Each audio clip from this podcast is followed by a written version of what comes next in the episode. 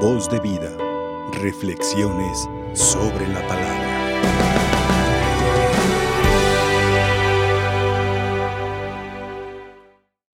En una ocasión, queridos hermanos, cuando estaba todavía estudiando en el seminario, en esta preparación, eh, después de un retiro espiritual, eh, me acerqué a, a uno de los sacerdotes que estaban confesando.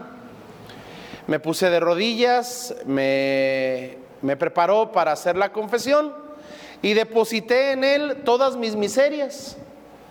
Le dije la lista de mis errores, mis faltas, mis pecados, pidiéndole la misericordia a Dios. Y yo esperaba que Él me hiciera de la misma manera una lista de recomendaciones, una lista de regaños tal vez, y que me diera la oportunidad de ir marcando cada cosa que yo le había dicho para que yo tuviera una respuesta a cada una de mis fallas. Y este sacerdote, un sacerdote ya mayor de edad, simplemente me dijo una cosa, no se te olvide amar a Dios. Y en una sola frase resumió todo lo que yo le podía haber pedido para tener un solo objetivo. No se te olvide amar a Dios.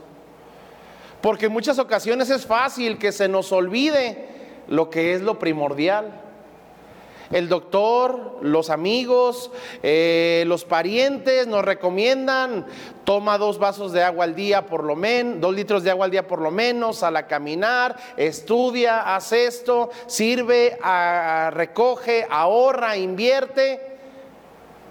Y a veces se nos olvida lo primero, lo principal. Y a veces en el mismo objetivo de nuestras metas tenemos un montón de actividades que hacer. Por eso esta palabra que a mí me decía aquel confesor, hoy se las quiero también decir a ustedes. No se te olvide amar a Dios. Que si tomas mucha agua, que si no haces ejercicio, que si se te olvida hacer tal cosa, si no aprendiste esta otra, nunca, pero nunca se te olvide amar a Dios. Por eso, mis hermanos, es tan bonito el Evangelio que nos regala nuestra Madre la Iglesia en esta tarde en el que una persona muy cercana a la ley, una persona que ha estudiado la Sagrada Escritura, se acercaba a Jesús para decirle, y de todo lo que tengo que hacer, y de todos mis pendientes, y de todas las preocupaciones, ¿cuál es el mandamiento más importante? Y Jesús le regala dos. Amarás al Señor tu Dios con todo tu corazón, con toda tu alma, con toda tu mente, con todas tus fuerzas. Y a tu prójimo como a ti mismo. No se nos olvide amar. Porque podemos hacerlo todo, ¿eh? Pero se nos olvida lo importante, hacerlo con amor, servir con amor, cantar con amor, realizar nuestra vida con amor.